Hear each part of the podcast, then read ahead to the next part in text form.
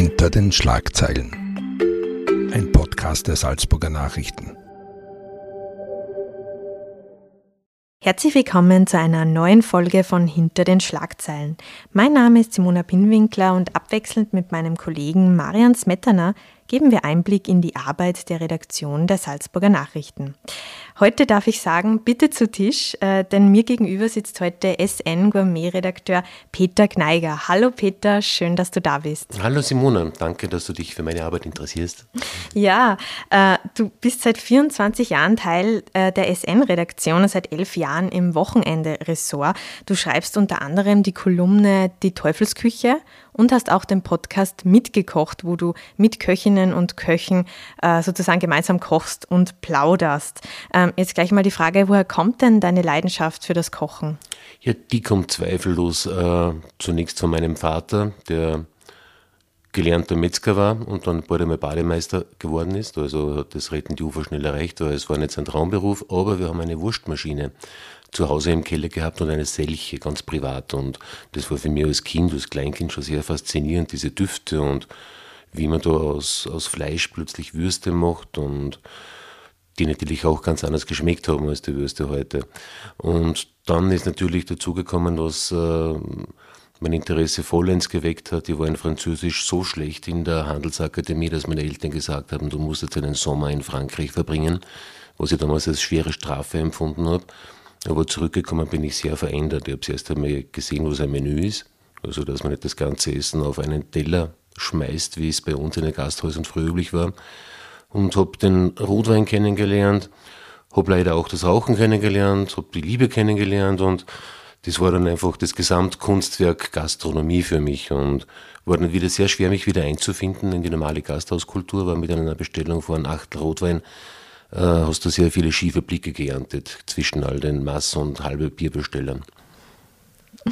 Ähm, ja, und wie hast du dann mit der Gastroberichterstattung, wie ist das dann ins Rollen gekommen? Einfach, weil ich gern damals schon gekocht und gegessen habe und das aus meinem Kopf nicht mehr ausgegangen ist. Und ich habe damals, wir haben ein, ein Art Wohlfühlmagazin schon gehabt, Freizeitmagazin, das hat Salzburg Live geheißen. Und da hat äh, Manfred Berterer, der jetzige Chefredakteur und damalige Lokalchef, gesagt, Herr Gneiger, machen Sie bitte Seiten mit drei Kurzrestaurantvorstellungen, was damals eigentlich überhaupt nicht gegeben hat. Es hat eine Gourmet-Kolumne gegeben von einem auswärtigen Autor, die sich wie immer so an die Super-Gourmet-Küche gewandt hat womit die Leser, das liest man vielleicht gerne, aber da kommt man selten hin. Ja, und aus dieser Seite habe ich dann schnell einmal, äh, ohne zu fragen, zwei gemacht und habe die Seitenumfänge erweitert, was mir ein bisschen später mal ein bisschen ein, ein, eine Rüge eingebracht hat, weil ich ganz vergessen habe, dass ich das beantragen muss. Aber es ist sogar gegangen, tatsächlich. Wir haben dann damals schon so, so Geschichten gemacht, ich habe die Kollegen gebeten, jeder soll mit seinem Lieblingskoch ein Gericht kochen und eine Reportage drüber schreiben.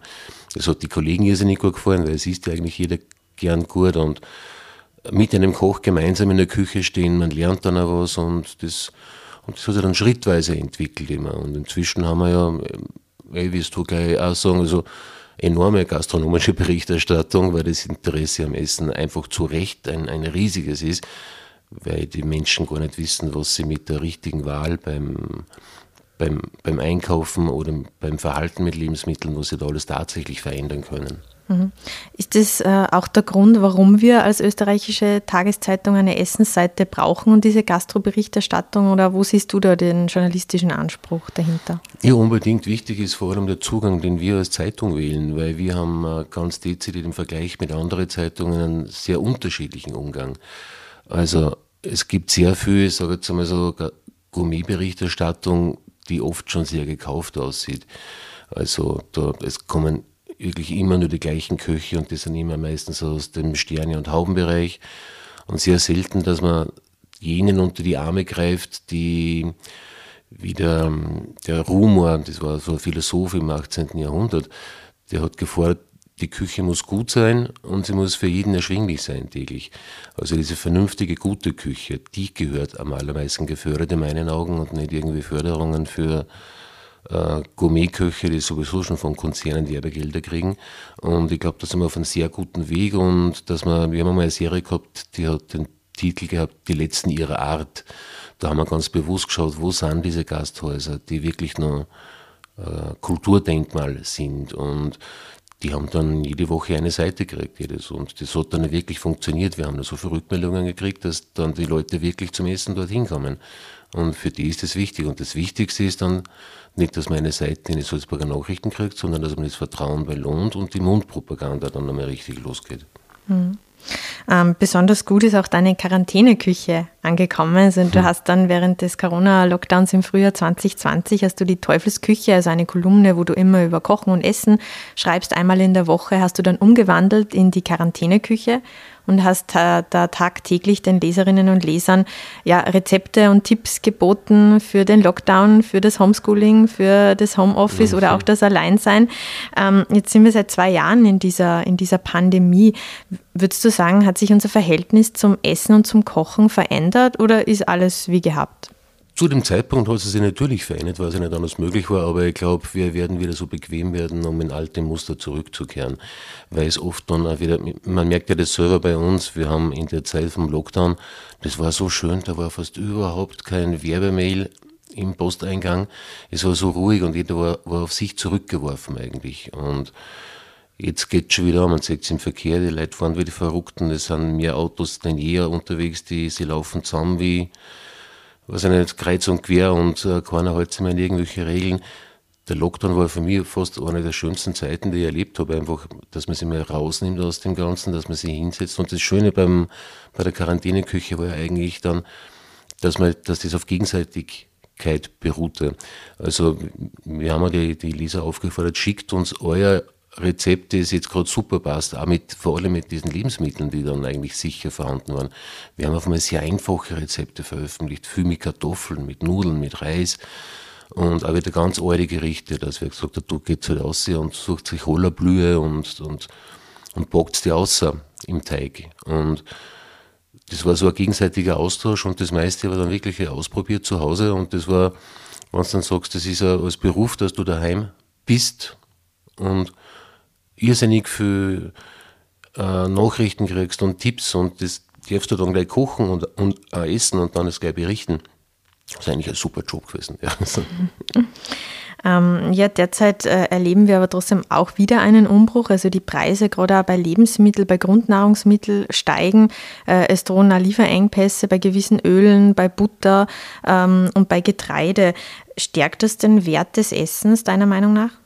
Ja, unbedingt, natürlich. Und ich würde es bei uns auch gar nicht so eng sehen.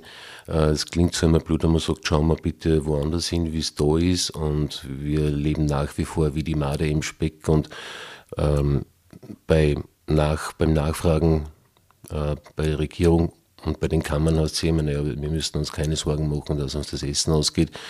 Wir müssen uns höchstens manchmal Sorgen machen, wie verwirrend wir einkaufen. Also diese Geschichte damals mit dem Klopapier, das war so fast schon wie aus, ein, aus 1984 von George Orwell. Das war fast schon eine Dystopie. Was wollen die alle mit dem Klopapier? Also diese Hamsterkäufe, Hamsterkäufe im ersten Lockdown. Ja, dass alle Nudeln ausverkaufen. Und im Endeffekt, ja, Mehl ist eher immer Engpass und das war schon die einzig sehr vernünftige Investition, dass man Mehl kauft, dass man das lange hat, wenn man mal Mehl und Wasser hat ist man eigentlich schon mal ziemlich lang auf der sicheren Seite, weil da kann man backen und kann eine Nudeln machen. Und es war damals so irrational, weil okay, jetzt waren so viele Eier auf dem Markt, auf meiner super, dann kauft man so schnell wie es geht so viele Eier wie möglich, auch im privaten Haushalt, weil das super Gerichte sind, dass da, oder auch zum Backen und für Nudeln und alles Mögliche. Also man braucht nicht viel zum Gutkochen eigentlich. Mhm. Ja, das, das wollte ich dich eh auch fragen. Ähm, was sind denn so die wichtigsten Zutaten im Haus, die man braucht? Also ja, aus meiner eigenen Erfahrung kann ich sagen, meine wichtigsten Zutaten, da war ich wieder ganz frankophil und sehr faul und sehr genussorientiert. Ich habe sofort bei meinen Lieblingskonserverien in der Bretagne äh, Riesenbestellungen gemacht, weil ich dann noch im Hinterkopf gehabt habe, äh, eine Geschichte, die ich mal geschrieben habe, es gibt ja diese Jahrgangssardinen. Und das sind Sardinen, die kann man, die kauft man, Stück ist ungefähr 5 bis 6 Euro. In allen möglichen Geschmacksrichtungen. Fantastische Fischgerichte sind noch drinnen. Und die werden von Jahr zu Jahr teurer. Weil es, das sind fette Sardinen aus der Bretagne, die im Oktober gefangen werden, wenn sie vor im Fett stehen. Und da habe ich dann von Fischsuppen, Hummercremesuppen und also ich habe mir da bretonisch ernährt eigentlich. Ich habe Jakobsmuscheln bestellt, die ich dann sofort gebraten habe, dann daheim Also das braucht man nicht, das, das muss man auch mögen natürlich, aber es, es weist auf was anderes Wichtiges hin, diese Jahrgangsetiketten. Es gibt sehr, sehr viele Zutaten, die tatsächlich äh, Wertanlagen sind, wie zum Beispiel kubanischer Rum ist eine ganz interessante Wertanlage und das aus dem einen Grund, weil dort die Zuckerrohrplantagen immer mehr äh, durch Flächenfraß einfach den Immobilienspekulanten weichen und es wird voraussichtlich in naher Zukunft keinen wirklich guten kubanischen Rum mehr geben. Und wer solche Flaschen da haben hat, der wird so in ungefähr 20 Jahren dann sagen, die, die Flaschen kann ich jetzt dann super ins Gourmet-Restaurant essen gehen, wenn ich es verkaufe. Also Peter spekuliert mit Essen ja. und, und, Getränken. ähm, ja, ein kurzer Hinweis auch noch an die Hörerinnen und Hörer. Vom 7. Mai bis 4. Juni widmen sich die Salzburger Nachrichten in einem Schwerpunkt dem Thema Ernährung mit dem Titel Essen gut, alles gut. Es soll vor allem darum gehen, wie wir essen, welche Debatten rund ums Essen es dazu aktuell gibt und auch, wie wir die Welt in 50 Jahren noch ernähren können. Also es geht um Produktionsbedingungen, um die Verschwendung von Lebensmitteln, Lebensmittel, um Fleisch, um Nachhaltigkeit, aber auch das Essen der Zukunft bis hin zu Diäten im Check. Ähm, sämtliche Artikel sind zu finden online auf www.sn.at-essen und täglich natürlich in der Printzeitung.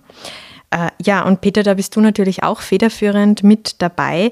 Ähm, wie bereits eingangs erwähnt, du hast jede Woche einen äh, Podcast namens Mitgekocht. Äh, du kochst gemeinsam mit Köchinnen und Köchen, meistens regional aus Salzburger Küchen. Ähm, wenn du auf dieses Jahr zurückschaust, also du machst das jetzt ungefähr seit einem Jahr, was war da so ein Highlight in den, bei deinen Besuchen? Hm, da, da kann ich nur eins nennen, aber es hat auch natürlich mit dem Kochen zu tun aber natürlich auch, weil die Geschichte so für mich herzerwärmend war. Das war das Kochen beim Tobias Brandstätter, der mit Sicherheit einer der besten Köche in Salzburg ist und einer, der sehr geradlinige Gerichte kocht, die wir alle kennen daheim, aber der, der kann einfach, der hat eine Hand und äh, ein Gespür fürs Essen, das, das kann man daheim niemals kochen, wie der das macht. Und da bin ich durch Zufall draufgekommen, dass äh, der Thorstein Einarsson, der, der Popsänger mit dieser, der isländische, aus Island geborene mit dieser super tiefen Stimme, dass die eine Kochlehre absolviert hat beim Tobias Brandstätter, wie es nur ein Sterne-Restaurant war. Und dann haben wir gedacht, gehen wir doch mit Thorstein zu seinen alten Lehrmeister zurück und wir beobachten ihn, wie er das jetzt kocht, was er mit Tobias auch geschafft hat. Und das war einfach insofern so rührend, weil man sagt, wie ein Popstar einfach wieder so fast schon so zärtlich mit dem Herd und mit die Töpfe und schneit wie ein junger Gott und diese Popstar-Allüren, die er sowieso nicht hat, dass man sagt, in der Küche sind sowieso alle gleich irgendwie und die Anekdoten, die er erzählt hat, mit allen Kollegen, die immer noch da waren, das war jetzt lustigerweise von einem Kollegen empfohlen worden für diese große Chance damals, wo er dann Vierter geworden ist. Und ja, das war einfach ein, ein wunderschöner Nachmittag, dass man da dabei sein darf und auch vor einem Popstar mal bekocht wird, weil da habe ich auch nicht mitgekocht. Jetzt schauen wir mal, was er noch kann. Aber sonst ist Roland Essler ist natürlich für mich auch immer natürlich ein alter Wegbegleiter, der eigene Kochschule hat. Da hat man das Gefühl, man ist der Bumuckel in einer Kochschule, weil das so eine schöne, alte Kochschule ist und er so gut erzählen kann, aber sonst war, war jedes, es ist das Schöne beim Kochen, dass jedes Mal Kochen, wie sagt der Werner Gruber immer, ähm, jedes Mal Kochen ein Experiment, jedes Mal Essen eine Messung. So irgendwie. Und da ist man in so einer Grundspannung, wenn man kocht, was passiert denn da jetzt gerade? Man zerkleinert so viele Sachen, dann mischt man es wieder zusammen und dann erhitzt man es, dann lässt man stehen oder dann schmort was und dann schaut man, was ist denn da jetzt draus geworden? Gell? Das, deswegen glaube ich, sind Kinder so gerne mit der, die haben also Kinderküchen. Die, das ist ja in uns drinnen eigentlich, dieses Zutaten vermengen, so ein bisschen das, das Zaubermäßige.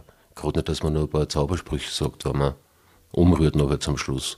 Und diese Magie und diese fließenden Bewegungen, das ist Kochen. Und vor allem, das hat einmal der Jean-Claude Kaufmann heißt der, also ein bretonischer Soziologe, der hat ein wunderbares Buch geschrieben, das heißt Kochende Leidenschaft.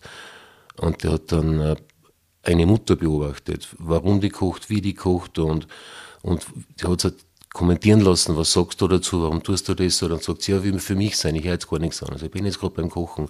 Und am Schluss stellt sie aus, dass sie sagt, naja, sie will einfach nichts anderes tun als Familie herstellen. durch, den, durch das Kochen. Und das ist im Endeffekt natürlich auch. Das Kochen hält uns als, als Menschen in kleinen Gemeinschaften zusammen. Oder wie man sagt, durchs Reden kommen die Leute zusammen. Deswegen ist nichts ärger als diese Bilder vom Fastfood-essenden Aktentasche in der Hand, in der linken, in der rechten, dem Burger bei der Ampel stehe und essen, wenn ich sowas sehe, da kriege ich immer einen richtigen Stich ins Herz, wirklich. Also, puh, wo geht diese Gesellschaft hin, und das Essen sei so. Hm.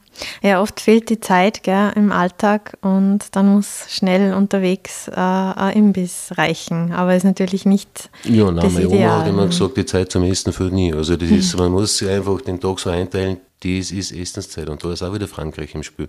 Wer in Frankreich einmal ganz normal essen gegangen ist, privat, bei bekannten, verwandten Freunden, die, die haben immer die Zeit. Und man sieht es auch in die Städte, in die Studentenstädte. In Toulouse, meine Frau und ich, wir waren da immer ganz fertig weil wir gesagt haben, um 12 Uhr gehen wir in eine Bistro. Na, da sind schon alle Studenten drinnen gesessen. Das, war, das waren zig Bistros in der Innenstadt, alle waren bummvoll bis auf den letzten Platz gefüllt mit lauter Studenten, die gerade von der Uni gekommen sind.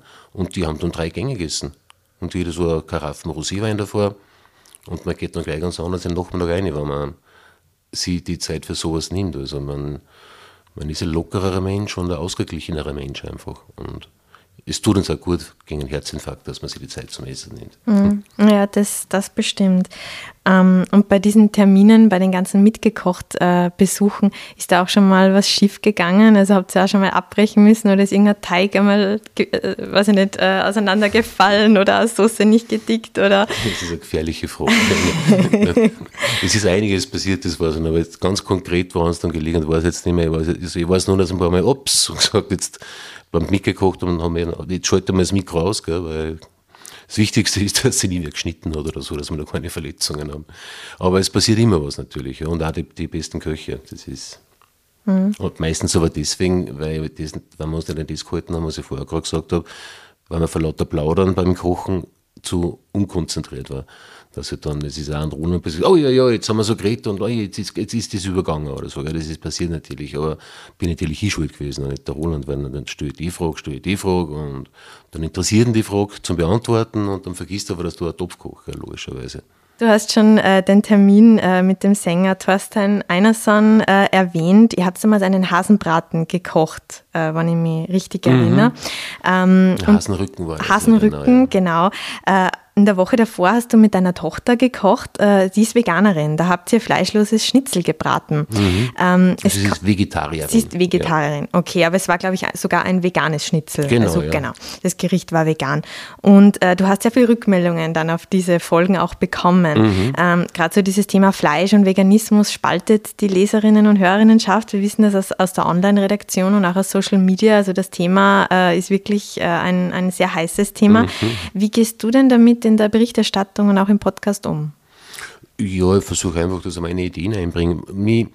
ich bin immer dann ein bisschen skeptisch, wenn ich merke, es steckt ein Riesengeschäft dahinter. Und äh, mir kommt, kommen diese veganen Fleischersatzprodukte oft ein bisschen seltsam vor, weil man kann vegan super kochen, ohne dass ich da mit äh, irgendwelche Lebensmittelzusätze da Sachen nachbaue, wie es bei Brust oder Keule war mit Louis de Funès, ich weiß nicht, ob du einen Film gesehen hast, das war 1976, da haben die auch schon so mit Pampe, dass da Hühnerkeulen dann gegossen haben und lackiert haben. Und das kostet ja so viel Geld, wenn du es einkaufst. Das, das finde ich so. Also früher war man nicht bereit, dass man für ein super Biohuhn, das ein wunderschönes Leben gehabt hat, viel Geld ausgeben hat, aber jetzt gibt man mehr Geld für Ersatzprodukte aus, wo meistens sogar eine viel Chemie drinnen steckt. Und das beäuge ich halt ein bisschen skeptisch, aber wer es machen mag, da, ist, das hat auch nicht schlecht geschmeckt, muss man sagen. Äh, es hat aber eigentlich auch noch der Sauce geschmeckt, den wir gemacht haben. Da war halt dann Sahne drinnen und Champignons und Zwiebeln und äh, Weißwein dann schmeckt und, und mit dem Reis dazu und, und der, das, das hat die Konsistenz gehabt tatsächlich von einer Geflügelbrust und hat also ausgeschaut, halt ein bisschen, ein bisschen Frankenstein-mäßig zwar, aber was überhaupt nicht hilfreich ist, ist, dass sie dort zwei Fraktionen gegenüberstehen, wie über Geimpfte oder Nicht-Geimpfte. Das kommt noch nicht so dass man da sogar einen Hass auf die anderen entwickelt und ich sehe das eh immer bei den Foren, wenn man da liest, also wenn da irgend so eine Geschichte ist und dann kannst du die Uhr stellen sagst 3, 2, 1, so zurücklegen, Bier in die Hand, zuschauen, wie sie sich jetzt gleich wieder befetzen alle. Aber ich habe ganz bewusst an das letzte Gericht, das wir gemacht haben, war von einem italienischen Kollegen von mir, den ich in Jerusalem kennengelernt habe, der Carlo Taviano, ein wunderbarer Journalist und so gut 65-jähriger Gentleman, wie er im Buche steht, und der hat mir das Rezept von der Caponata seiner Mama Cettina geschickt. Also veganer geht es gar nicht und raffinierter geht es gar nicht. Das ist eines meiner Leibgerichte. Einfach so, man dann so Gemüse halt dann schnipselt und dann äh, und das ein bisschen aufkocht und dann ein bisschen Zucker drüber und dann mit einem guten Essig ablöscht und karamellisiert, dann habe ich dieses süß-saure und das wird am nächsten Tag nur besser. Und dann ein bisschen Kapern rein. Also alles rein pflanzlich und ein fantastisches Gericht, was auch fast nichts kostet. Und das finde ich heutzutage besser, dass man das Augenmerk auf solche Gerichte lenkt. Deswegen ist die israelische Küche ja so, so populär. Also ich bin seit ich in Israel war, das war 2019 noch vor der Pandemie, da bin ich das hat mir kulinarisch mindestens so sehr die Augen geöffnet wie die französische 1985 wieder war. Weil diese, wie man mit Gemüse gut kochen kann. Und ich habe da bin eine zeitweise, dass ich gemerkt habe, okay, das Koscher-Essen, das ist eine verdammt vernünftige Geschichte. Das versteht man sehr gut. Ich habe früher zum Beispiel sehr gerne wild gegessen, aber das darf man in, also wenn man koscher ist, gar nicht essen in in Israel oder unter Juden. Mhm. Vielleicht kannst du es nur kurz erklären, ähm, was bedeutet Koscher essen für die Ja, Koscher, das sind, das sind so viele Regeln natürlich, also welche Tiere, dass man essen darf, welche nicht, ob es äh, wie es beschaffen sind, vor die Hufe und alles. Äh, die wichtigsten koscheren Regeln eigentlich, die ja wir einhalten sollten, sind äh, Meeresfrüchte, sollte man wahrscheinlich am besten dort essen, wo es es ja wirklich gibt. Hat den Hintergrund gehabt, dass wenn man in Jerusalem so Fässer Meeresfrüchte aufgebracht hat von Tel Aviv früher, dann äh, war das ziemlich sicher verdorben und du bist höchstwahrscheinlich schwer erkrankt dran, beziehungsweise gestorben. Und das mit, äh, dass man keine Wildtiere jagen soll, also man kann sie sehr wohl in Ruhe töten, wenn man es fängt. Entschuldige, das hängt damit zusammen, dass äh, die ja in der Stresssituation sehr viel Cortisol ausstoßen. Und das macht aggressiv und das schmeckt ja nicht ganz gut. Und du nimmst das Cortisol über die Nahrung dann äh, als, als, Mensch auf. Und das ist, äh, wenn man sagt, du, du, hast so einen sicheren Schuss, dass das bestimmt auf die Sekunde tot ist, dann ist das, das ist wie stressfrei Schlachten, ist da gemeint eigentlich. Man belächelt oft ein bisschen religiöse ähm, Kochregeln, aber die haben früher wahrscheinlich sehr wohl alle Sinn gemacht und sehr viele machen heute noch Sinn. Auch äh, da vom, vom Halal-mäßigen. Das das ist eigentlich eine sehr gesunde Ernährungsweise. Also so wie die, die Araber und die Juden essen, das ist eigentlich aus meiner Sicht aus gesundheitlichen Gründen das Vorbildlichste. Und auch raffiniert mit diesen Gewürzen, die sie natürlich haben. Und wie es Gemüse vermischen. Und sie haben ja so viele Gemüse, unterschiedliche, die wir gar nicht haben. Das sind ja eher so immer nur Steinzeitbauern mit Karotten etc. und Sellerie und so, aber was die an Gemüse haben, das ist ja, die leben im, im Garten Eden. Mhm. Ähm, jetzt hast du im Gespräch sehr viele Köche aufgezählt. Da, viel, äh, da fällt natürlich auf, es sind viele Männer. Auch mhm. in deinem Podcast äh, sind äh, immer sehr viele männliche Gesprächspartner. Auch ich habe jetzt für den Schwerpunkt recherchiert und war auf, lange auf der Suche nach, nach Küchenchefinnen, nach TV-Köchinnen. Es gibt sie, aber sie sind wirklich eher die Seltenheit. Zum ersten Mal die Frage, warum ist das immer noch so und wie gehst du da damit um in der Berichterstattung? Ja, Küchenchefinnen, das, das sagen meine sehr liebe Freundin von mir ist die Johanna Meyerborn, wo ich fast ein bisschen die Ehre gehabt habe, sie mitzuentdecken und äh, die mir sehr ans Herz gewachsen ist im Laufe, ist seit 20 Jahren ungefähr. Und die hat halt, das muss man halt auch durchhalten, also so eine Karriere. Und sie hat mir oft erzählt, sie hat so das Gasthaus übernommen, das Hubertus in Filzmoos.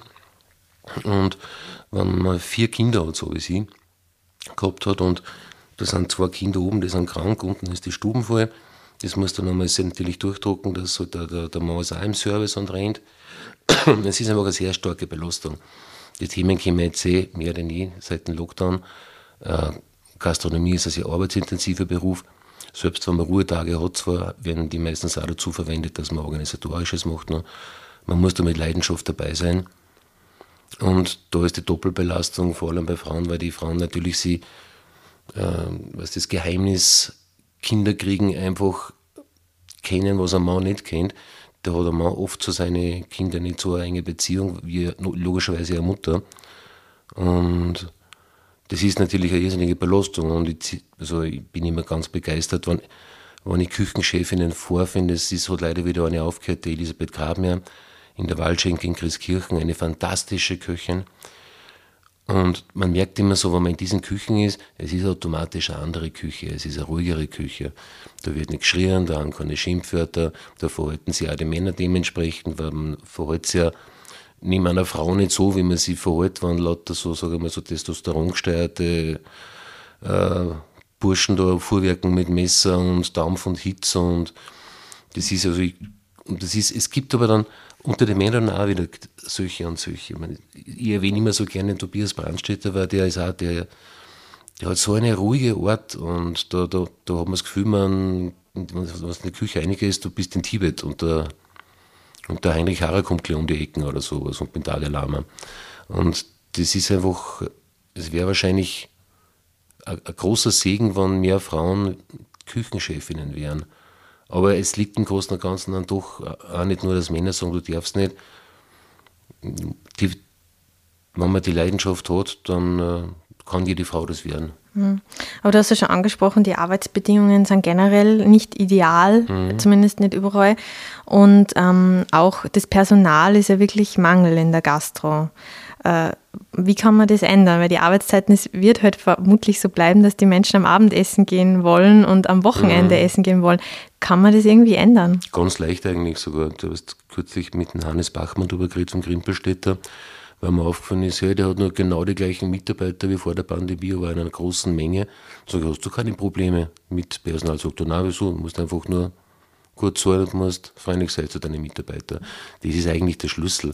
Mir fällt auf immer, dass das kann man sich vielleicht mitnehmen als Tipp. Geht einfach in die Restaurants und in die Gasthäuser und schaut, das Servicepersonal ist das, gleiche wie vorher. Wenn das so ist, dann kann man davon ausgehen, dass der Wirt irrsinnig gut mit den Leuten umgeht, weil die gern wieder da hinkommen.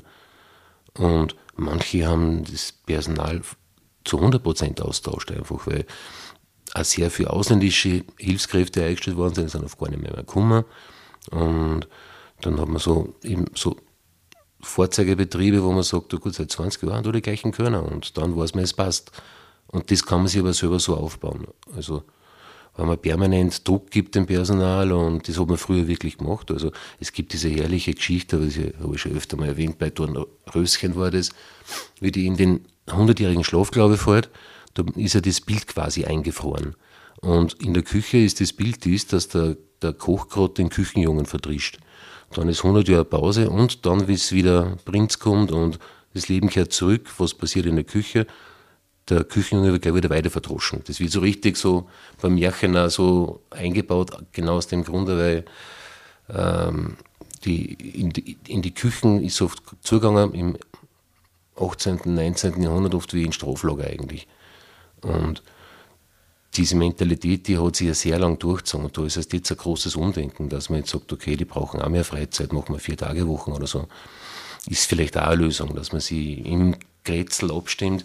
Du, ich mach die, ich habe die vier Tage offen, nimmst du die anderen drei und nur einen gleichen oder so, dass man halt das dann gewährleistet, weil ich bin nicht der Meinung, dass jeder Gastronom fünf oder sechs Tage in der Woche offen haben muss, weil dazu gibt es mehr als genug Gasthäuser und man kann das Geschäft auch gut aufteilen. Hm. Ja, bei wem, als Abschluss die Frage, bei wem, also bei welchem Koch, bei welcher Köchin würdest du gerne denn noch über die Schulter schauen und ein mitgekocht aufnehmen? Hm, da, da war die Antwort eigentlich jetzt ganz sofort spontan gewesen und was ich aber dann schon dort dürfen habe, Alain Passard ist ein grandioser Koch, äh, gebürtiger Bretone, der in Paris das erste vegetarische Restaurant, äh, der hat drei Sterne gehabt, muss man sich vorstellen, und hat dann gesagt, ich mag jetzt nur noch meinen eigenen Gärten und mache nur eine vegetarische Küche. Und dann haben sie damals geschrieben, das war vor, glaube ich, 25 Jahren, kulinarischer Selbstmörder, warum tut er das und er wird die drei Sterne los sein.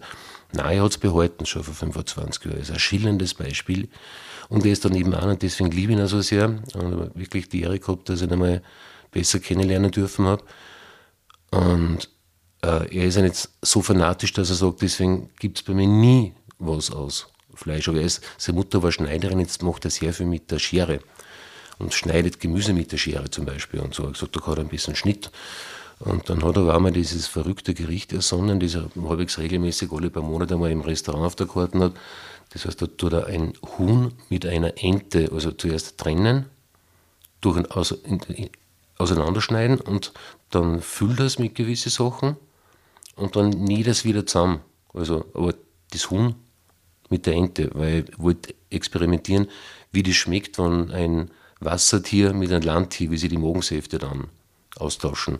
Also ist einer, der, der sagt, er muss jeden Tag was Neues machen und betrifft eigentlich nur das Gemüse, weil wenn er seine, hat drei riesige Gärten inzwischen in der Bretagne und wenn dann in Paris der, der Lieferung zubekommt und man sieht, wie das ganze Team da ausstürmt, was soll man nicht wissen, was jetzt da wieder alles drinnen ist, und dann schaut es liebevoll an, streicheln das Gemüse. Es sind nicht meistens die französischen Köche, die am liebsten über die Schulter schauen, was so, was eine ganz andere Art haben, das Kochen begreifen. Also wenn man da zuschauen darf in der Küche, da, da, ich habe da nie wie Schreien gehört, die sind einfach so, so zärtlich mit, mit den Lebensmitteln. Das klingt blöd, ist aber wirklich so. Ja, vielleicht gibt es dann die nächste Folge ja aus Frankreich, äh, die nächste Folge mitgekocht. Ähm ja, habe ich eh schon einen im Auge auf der Ile Normandy. Das ist ah, ja. Urlaub. Ja, perfekt. Also ich freue mich jedenfalls. Ja, vielleicht sprechen über das Essen. Wir werden uns jetzt auch eine Mittagspause gönnen. Dir, Peter, danke ich äh, fürs Gespräch und für deine Zeit. Danke, dass du da warst. Danke für mich, Simona. Ist ja für mich sehr schön, mal ein bisschen drüber nachdenken, was man eigentlich macht. Das tut mir ja gar nicht.